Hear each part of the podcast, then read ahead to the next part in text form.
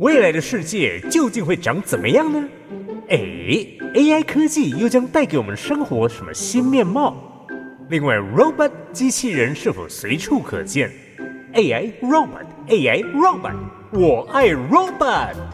让我们一起天马行空，展开跨时空之旅，发挥创意，预见未来。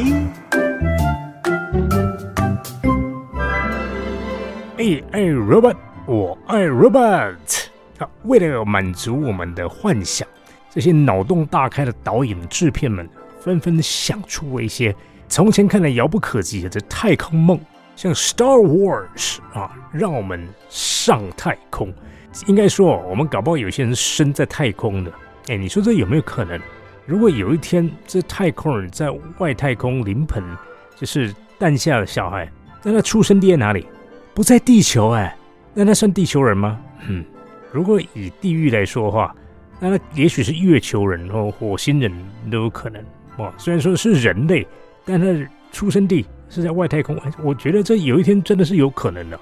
甚至太空产子计划，就像有些人会赴美生产，就是不管到哪个国家去生小孩，不在自己的啊原出生地。呃，那如果今天特地跑到月球，我要去生小孩，那他算算哪里人？是月球人还是地球人？哎，我我们现在已经有资格来想这些，因为是做得到的啊。虽然说我们现在看起来还是没有开放孕妇上月球，不过如果有一天他们真的打算这么做，或是万一这些太空人在在太空站怀孕啊，在月球上怀孕，那来不及回地球，那就在太太空，好比说在月球上就生了小孩，那你说这个小孩理论上就是月球人呢？那如果说他短期间内又无法回到地球，在太空生活了一段时间，他比如说一年两年，那这小孩也一岁两岁，那他真的是从出生到长大成长都在月球啊？那你说他的身体会不会产生一些为了适应当地的不管是气候也好哦环境，呃一些突变，就是基因突变，然后变成是月球的比较适合月球生长的那个样子，和我们慢慢越来越不像。那如果他再有后代呢？哎。那就太精彩了哇！这一批月球人类啊，那到时候真的是变成另外一种外星种族啊！所以搞不好有些外星人是这样产生的。就是甚至有些人说，我们是从火星移到地球来的，当初是住在火星上啊。那所以我们其实是火星人的后代。嗯，那当初的地球搞不好其实也有人，那被我们征服。所以说有些这个化石，这个古代这个画出来好像。和我们长得不太一样，嗯嗯，这就有趣了啊！所以你看这么有趣的题材，这些聪明的企业怎么可能放过呢？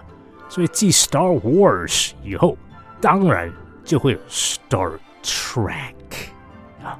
不过这是电影版，如果要讲电视剧版的话，那其实它是早于 Star Wars 啊。所以你看。